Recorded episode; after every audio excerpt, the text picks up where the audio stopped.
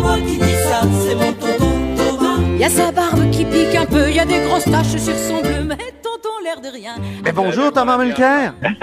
Ça va bien, Antoine? Oui, oui, dans son studio Suzuki, Exact. dans le nord de Montréal.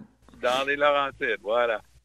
Euh, parlons maintenant tout de suite d'abord de la Chine. Est-ce que Justin Trudeau euh, a entonné la- la- l'ancienne de, de, de- de Donald Trump? Oui, et il commence à emprunter un peu le discours anti-Chine et, c'est assez étonnant parce que ça n'a jamais été le propre ni du Canada ni de M. Trudeau, pour, pour tout dire.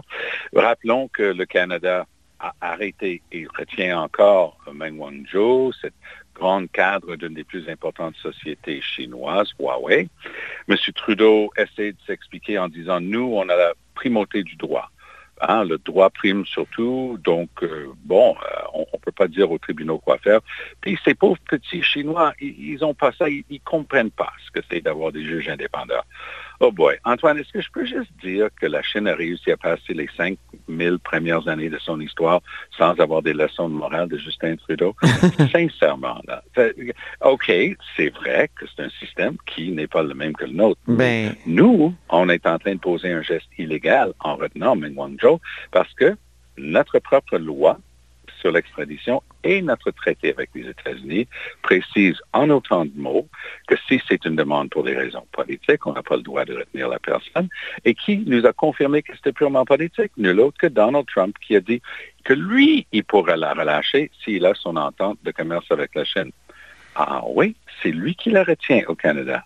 Tintin. Et Eh il oui. peut la relâcher. Donc, c'est clair que c'est politique. M. Trudeau n'aurait jamais dû être dupe et jouer le jeu des Américains là-dessus. les Américains ou peut-être de l'opposition, qui l'opposition conservatrice, entre autres, qui, a- qui a- qui a vraiment chauffé le poil de ce côté-là? Ah oui, tout à fait, parce qu'ils ont toute une théorie et il y a une ironie là-dedans, parce que la primauté du droit, les règles de base fondamentales en, en notre système de droit précisent qu'il faut entendre les deux côtés. hein? Si Bernard Landry était là, il dirait Audi alteram partem. Oui, c'est ça. C'est même inscrit au, au fronton, je pense, à McGill, euh, Et oui, la faculté où tu as étudié, moi aussi. Et C'est exactement le cas. Mais ce qui est étonnant, donc, euh, les conservateurs, grand donneur de leçons sur la primauté du droit, tout comme M. Trudeau en date hier, sont en train d'oublier qu'il faut entendre les deux côtés. Il n'y a pas eu d'enquête. On ne sait pas, mais ils ont déjà décidé. Ils ont toutes sortes de théories qu'ils ont échafaudées sur une, une grande laboratoire qui aurait été à l'origine à Wuhan de- euh, du coronavirus et ainsi de suite.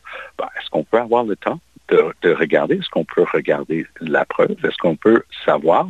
Ou est-ce qu'ils ont déjà dit qu'ils connaissent la, la conclusion sans ja- avoir jamais étudié la preuve? Oui. C'est là, là où on est rendu. M. Trudeau, oui, il est en train d'essayer de se couvrir un peu de ce côté-là, se coller un petit peu plus à ces théories de complot contre la Chine. Et c'est très dommage parce que le Canada n'a jamais mangé de ce pain-là. Mhm. Il y a un sujet euh, sur lequel euh, M. Trudeau, on aimerait bien qu'il qu'il durcisse le discours, c'est celui des compagnies aériennes qui actuellement veulent nous donner des petits bons d'échange, là, mais ne veulent pas jamais rembourser euh, les billets d'avion.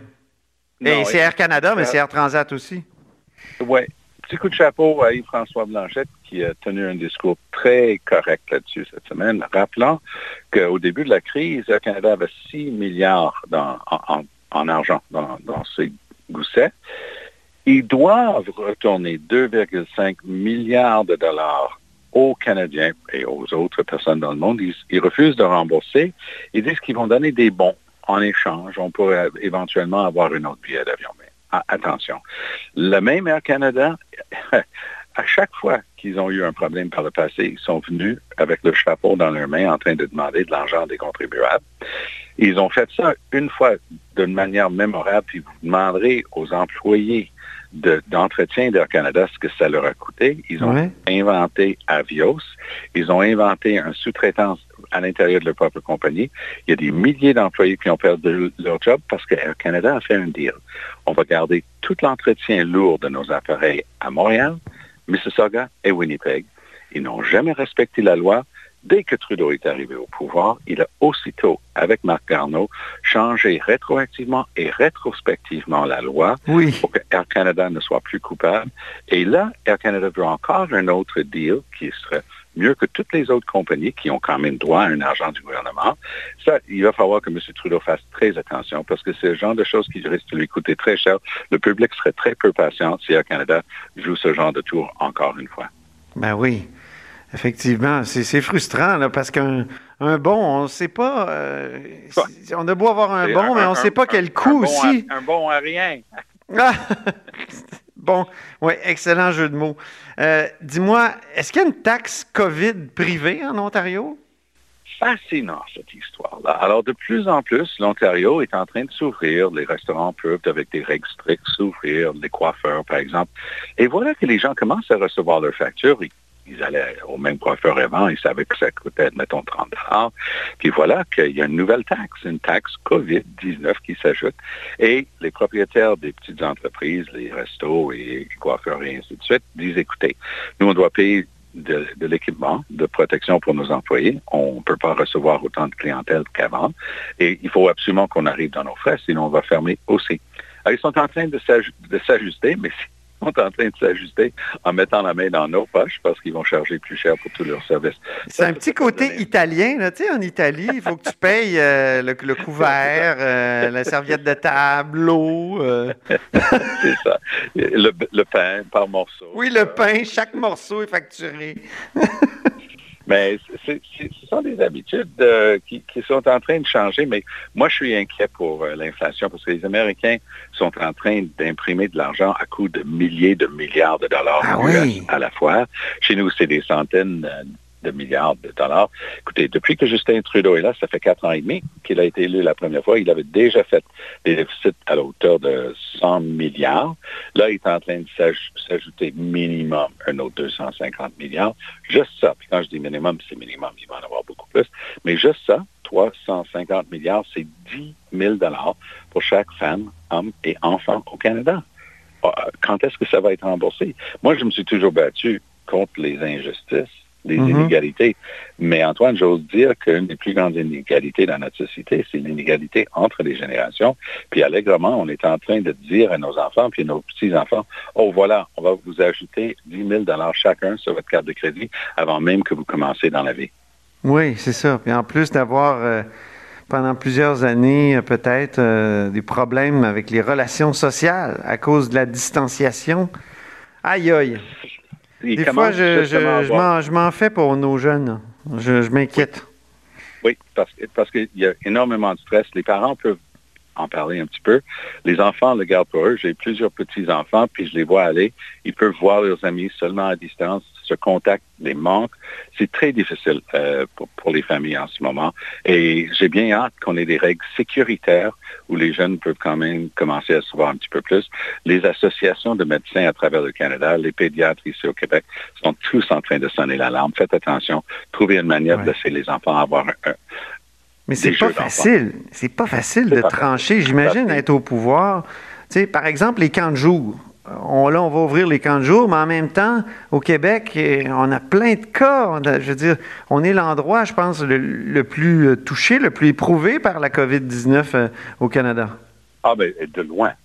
Écoutez, l'Ontario a 14 millions et demi de population, Québec 8 millions et demi. Donc, c'est une énorme différence. Mais on a beaucoup plus de cas de morts, de décès de COVID-19 que l'Ontario. On a 60% des décès dans tout le Canada et on représente 22% de la population. Alors, c'est du droit un. Alors, ils peuvent continuer à, raconter que, bon, on a eu la relâche scolaire, puis on fait plus de tests. Mais plus de tests, ça ne change rien aux morts. Les décès ont eu lieu largement dans les CHSLD et c'est une histoire d'une catastrophe gouvernementale, une mauvaise planification, des gens qui n'ont rien compris au fait qu'il fallait arrêter les employés de se promener d'un centre à un autre, puis on est en train de payer le prix pour cette incurie. Ben oui. Mais euh, tu as vu ce matin, dans, notre édition, on a identifié quatre petits CHSLD où il n'y a pas de cas, il n'y a pas d'infection, il n'y a pas eu de mort, évidemment, non plus. C'est spectaculaire, mais comme nous l'expliquait Jules Richer dans la, première euh, partie de l'émission, euh, c'était vraiment, c'est géré localement par des gens qui sont eh sur place. Alors, ça, ça, revient un peu à ce que tu as écrit dans, dans le McLean's, là. Exactement. Et ce, ce dossier dans le McLean était intéressant dans le sens où j'ai fait j'ai relevé toutes les instances où Dr. Arruda, la ministre McCann, la ministre Blair, M. Legault ont tous dit à tour de rôle, oui, oui, il faut arrêter les, les gens de se promener d'un centre à un autre. Mais en Colombie-Britannique, ils en ont fait une loi le 27 mars. Mhm. En Ontario, ils ont fait une loi le 14 avril. Au Québec, on en parle encore. On est fin mai, puis on n'a toujours pas la règle. Et on sait que c'est une des causes principales de tous ces décès. En plus, on est allé chercher énormément de gens dans les hôpitaux parce qu'on craignait une vague énorme qui allait faire submerger nos hôpitaux. On a vidé les hôpitaux, puis on a souvent pris des, patients un peu plus long terme. On les a envoyés dans les CHSLD. Ils ont attrapé la maladie et dans d'autres cas, ils ont amené la maladie. Et ça, fait partie de, cette situation totalement catastrophique. Mais j'y pense, Thomas. euh, Tu ferais un bon commissaire. La commission Molcare sur, sur le, le- Commission tu sais, une enquête sur, sur, euh, ce qui est arrivé. Tu as déjà commencé même? Mulcare Robitaille. Après Bélanger Campo, Voilà. Robitaille. Mais je suis à peine, à peine blagueur. C'est vrai que ça pourrait être intéressant. Ben oui, c'est sûr. Ça aide d'avoir 40 ans euh, de- d'expérience dans les gouvernements euh, derrière la cravate. Est-ce que tu te proposes officiellement ici au micro de là-haut sur la colline? Non, je- non, si ça devait me coûter mon micro puis l'émission régulière des deux barbus, jamais. Ah, c'est bien ça. Le dialogue des barbus passe en premier. Parle-moi de ça. eh ben oui. Merci beaucoup, Thomas Mulcair. À, à bientôt. En direct des Laurentides dans son studio Suzuki. C'est ça. Vous êtes à l'écoute de là-haut sur la colline.